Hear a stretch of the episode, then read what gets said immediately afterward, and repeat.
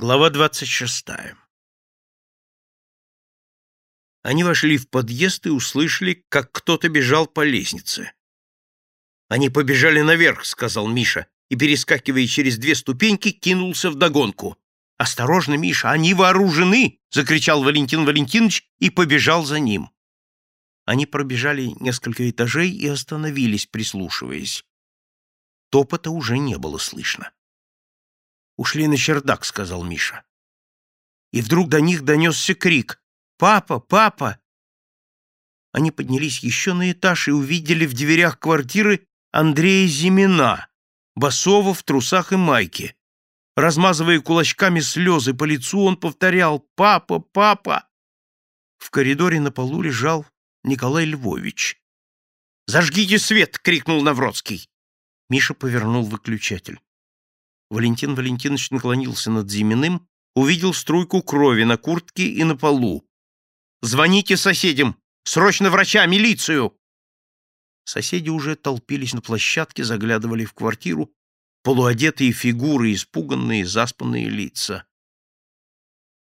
«Товарищи», — сказал Валентин Валентинович, — «есть ли поблизости врач?» «Во втором подъезде. Илья Борисович», — ответила соседка. «Сходите за ним побыстрее, пожалуйста». Сейчас пальто накину. Товарищи мужчины, бегите к дворнику. У кого есть телефон, звоните в милицию. Валентин Валентинович действовал быстро, решительно, все подчинялись ему. Сверху и снизу, разбуженные шумом, подходили жильцы, толпа заполнила площадку. Я услышал выстрел, разбудил Соню, говорю, слышишь, стреляют. Я дремал, но сквозь сон тоже слышала выстрел, потом топот ног по лестнице. Они вверх побежали. Наоборот, вниз. Человека застрелили в собственной квартире. Какой ужас! Но побежали наверх. Бандиты! Они вниз побежали. Зачем наверх? На крышу? На небо? Валентин Валентинович сказал. Андрей, пойди оденься, простудишься. Андрей шагнул в коридор, но испуганно отшатнулся, увидев распростертое на полу тело отца. «Пойдем, деточка», — соседка увела Андрея к себе.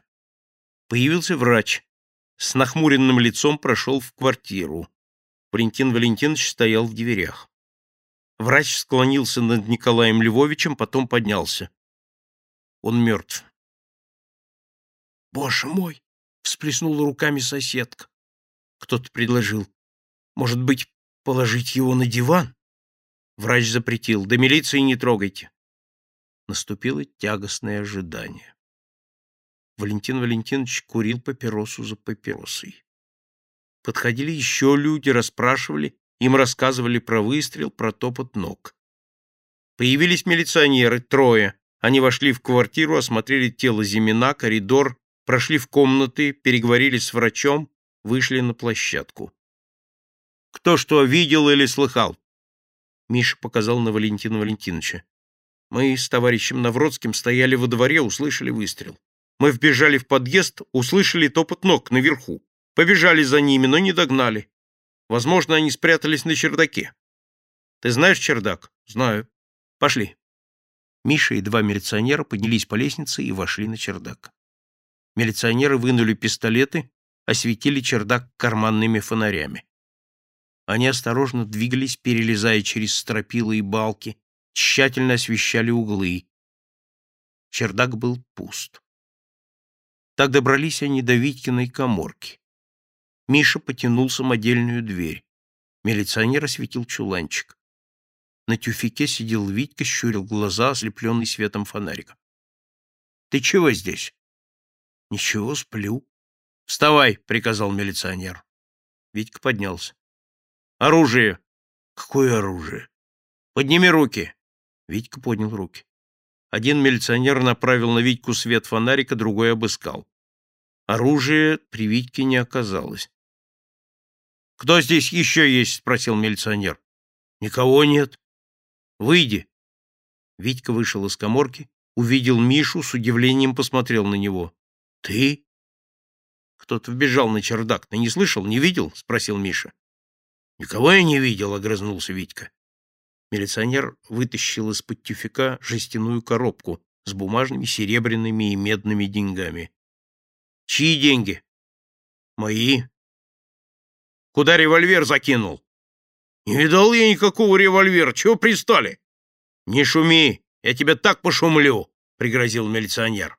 Посмотри за ним, сказал он товарищу. Я тут поищу.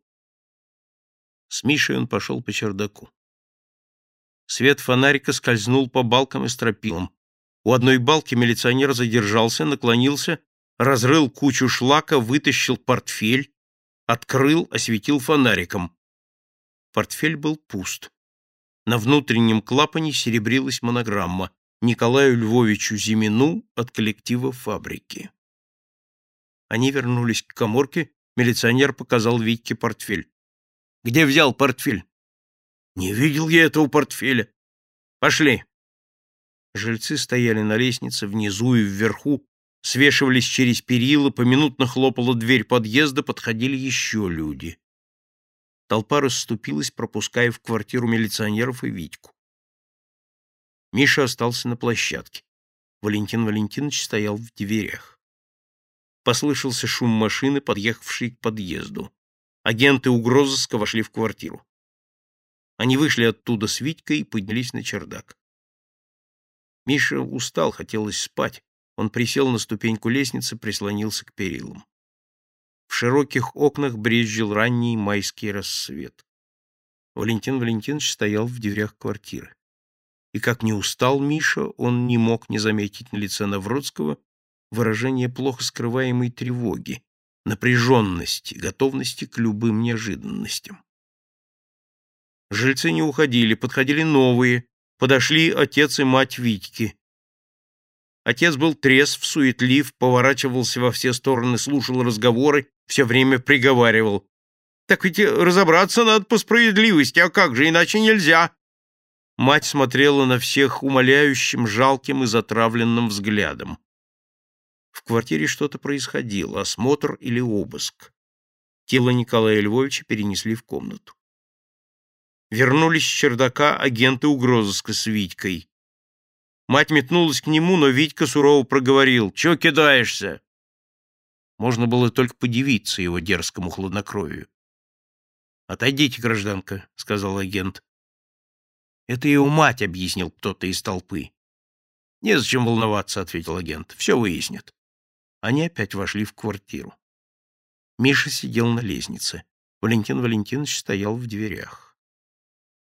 Настало утро. Люди уходили на работу, другие толпились на лестнице во дворе у подъезда. Из квартиры вышли милиционеры, между ними шел Витька. Все хлынули за ними. Спустились во двор и Миша с Валентином Валентиновичем. «Проходите, граждане, проходите!» — говорили милиционеры, раздвигая толпу. В воротах Витька оглянулся, разыскивая глазами мать, но, видно, не нашел ее. Его взгляд встретился с Мишиным взглядом.